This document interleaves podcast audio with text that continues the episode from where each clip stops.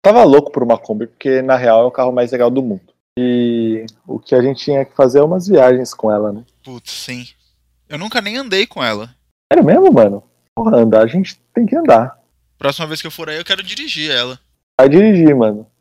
Nossa, é, é engraçado que parece que você, você tá dirigindo um, um ônibus, assim, porque você. Porque o, o, o volante é, me- é meio que por cima, sabe? É, você tá sentado em cima da roda, né? O foda é a segurança de, da Kombi, né, mano? Porque a Kombi, se der merda, É, tem aquele lance que a Kombi, se você bate de frente, você perde as pernas. é, o ideal é quando você vê que você vai bater, você levanta as pernas. É, dirigir de caneleira. Daí fica tudo certo. É, Ou colocar. Colocar um trilho de trem assim na frente, como para-choque. aquele. Não, é. Qual é o nome daquele negócio triangular que tinha uns trens antigos, assim? Ah, acho que chama limpa-trilho.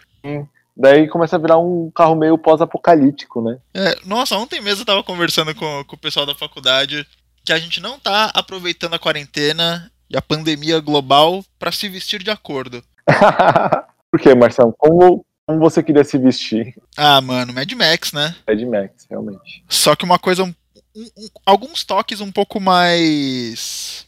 Biohazard, assim. Contemporâneos. É, contemporâneos e relacionados à, à doença. Então tem que ser umas coisas um pouco mais emborrachadas no meio. Tem a máscara pra dar esse toque, né? É, a máscara. É, Eu, eu, eu mantive minha, minha, minha vestimenta de, de andar com a primeira roupa que eu acho.